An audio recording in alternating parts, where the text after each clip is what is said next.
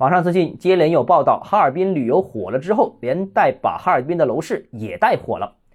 根据统计数据显示，二零二三年十二月和二零二四年一月份，非哈尔滨人员在哈购房总共是四千六百五十套，同比增长了百分之九十四。同期租房量也上涨了百分之两百七十二。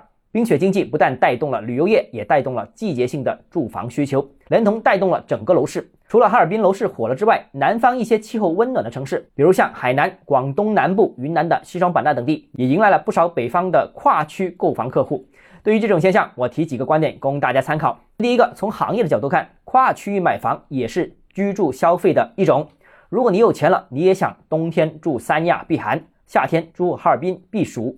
不过前些年我们社会并没有对这个问题有一个客观的看待，把跨区购房强制定义为纯粹的投机行为。加上三四线城市人口本来就流出，购房需求于是一下子被出清，三四线城市楼市也是从此一蹶不振。现在这种观念正在逐步被扭转，各地限购政策也越来越宽松了，同一问题看待的角度也有所改变，购房需求被重新扶持。但这个没这么简单，需要从收入、观念、信心等多方面进行重塑，是一个漫长且困难的过程。